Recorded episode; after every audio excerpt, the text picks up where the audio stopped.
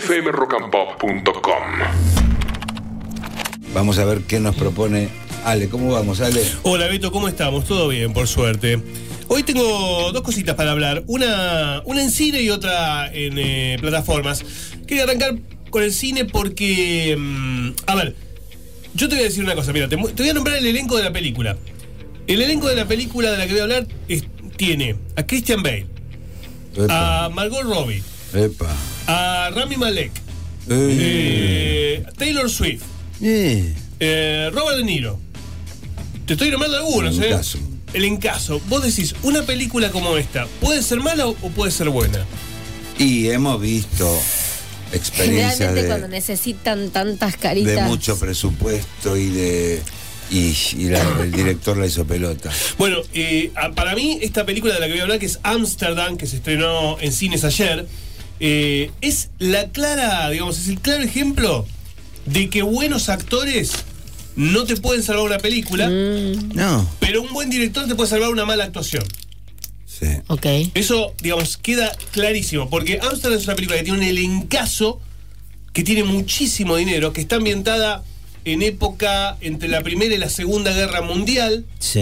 En, eh, un- el protagonista es Christian Bell, que es un médico cirujano que quedó herido en la guerra, que se dedica a hacer prótesis para los soldados también heridos, y que se ve involucrado en un asesinato, el asesinato de un antiguo general de su ejército. eh, en medio de una conspiración, él, un abogado amigo y una enfermera amiga, Ah. que se conocieron en la guerra y que vivieron juntos en Ámsterdam, quedan implicados y tienen que investigar qué es lo que hay detrás de este asesinato. Esa es una trama, digamos, entre policial, política de espionaje y conspiración. Es una película eterna, larguísima, larguísima. Dos horas quince. No. Dos horas 15 en donde no se entiende por qué el director David O. Russell, que es el director de El lado luminoso de la vida, de varias películas también donde siempre se va a la gloria de tener muchos actores en eh, conocidos en su elenco. Sí. Pero es eso, es decir, mirá qué grande que la tengo, qué larga que la tengo, que Robert De Niro y, y los demás vienen a trabajar en mi película. Pero al final la película una reverenda. La película, Colón. la película es una masturbación del director. Claro. Decir, es el director masturbándose y diciendo, mirá, está De Niro, mirá, está Margot Robbie, Eh, mirá, está Christian. Bale, mirá, está el hijo de Denzel Washington, mirá, los puso a todos en la película. Pero la película, la película es inmirable, No. es inaguantable. Es inaguantable, no pasa nada. No pasa las dos horas y cuarto de la nada misma. Visualmente poderosa, eso sí, ¿eh? Tiene- porque tiene una, una reconstrucción de época alucinante, Sí, tiene sí. una, digamos, una dirección de arte bien buscada, bien lograda. Está Christian, Christian Bale, que está en composición como hace siempre, ¿viste? Él compone Sí. y acá está deforme, feo, pero no basta. Si no hay una buena historia, si no está bien dirigida, un buen elenco no te salva la ¿Y película. por ¿eh? qué se le da, Ale, por qué crees que se le da a un director así un elenco tan grosso? Bueno, porque por sus películas anteriores, porque digamos tanto El lado luminoso de la vida como Joy, son películas que le fue muy bien, muy bien de premios, muy bien Mm. De premios, sobre todo de premios, no tanto de público, pero sí de premios. Y son queridos, ¿viste? Y los actores quieren trabajar con él. Claro. Y quieren trabajar Claro. con él. Y Robert Pero no leen el Ro- guion. Sí, lo leen y les parecerá fabuloso, qué sé yo. Oh. Pero para mí, para mí realmente es una Oh, película hay mucha guita. que yo digo, si querés verla después cuando estén en el on demand, mirala porque vas a poder hacer pausa, pegarte una siesta, ir al baño, pero Ah, si no, en el cine, en el cine creo que el precio de la entrada es, digamos, es demasiado caro para aguantarse esas dos horas y cuarto. ¿eh? Bueno, y lo No que- hay que ir, no hay que ir. No hay yo, que o ir. o sí, ya viste todo en cartelera y bueno, viste, qué sé yo, pero hay un montón de películas para ver. En plataformas se estrenó El teléfono del señor Harrigan. Uh, El teléfono del señor Harrigan es una. Ahí está, ese es el teléfono.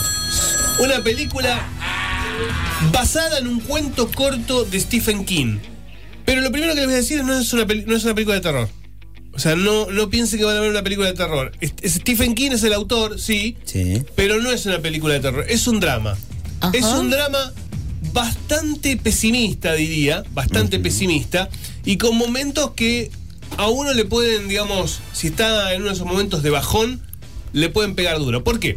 La historia eh, presenta a un joven que ha perdido a su mamá, vive con su papá, que es contratado por un señor de mucha plata, mucho dinero, un señor mayor, que acá en la película lo encarna Donald Sutherland, actorazo, para que le vaya a leer a la casa. Y este jovencito va y le lee todas las tardes en la casa y él le paga por eso. Sí. Un día el jovencito compra un teléfono celular, se lo muestra al millonario, el millonario dice, yo no quiero saber nada de tecnología. Yo por eso te llamo para que leas libros, a mí me gusta la literatura, los diarios de papel, tecnología no. Pero el jovencito dice, no, es que vos no sabés lo que es la tecnología.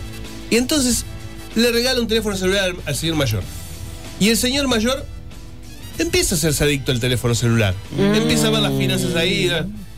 Y justo en ese momento, cuando el señor comienza a amigarse con la tecnología, con el teléfono celular, pasa algo.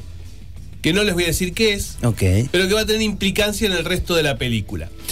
Es una digamos, la película es obviamente Stephen King lo que quiso hacer acá es una crítica con respecto a lo dependiente a la tecnología que somos, ¿no? Eh, lo dependiente a eso, lo cómo hemos dejado de lado cosas tan sencillas como por ejemplo leer una buena novela. Sí. ¿eh? Hay mucho de eso, hay mucho de Stephen King de homenaje a, a- al corazón de las tinieblas, a ese tipo de novela que lo formaron. Eh, y también es una película sobre el duelo, sobre el duelo, ¿no? Sobre cómo transitar el duelo de las personas queridas que se van. Es, le digo, si están, ya como les dije, si están un poco depresivos, si están un poco bajón, no la vean, porque les digo, es para el corchazo después. ¿eh? Ah. no, pero sí, digo, sí. Es, es enseñanza, así es como Sí, transitar el sí, duelo pero es muy, tiene momentos muy, muy depresivos, Oscuro, muy claro. oscuros, sí, sí, muy Mm. oscuro.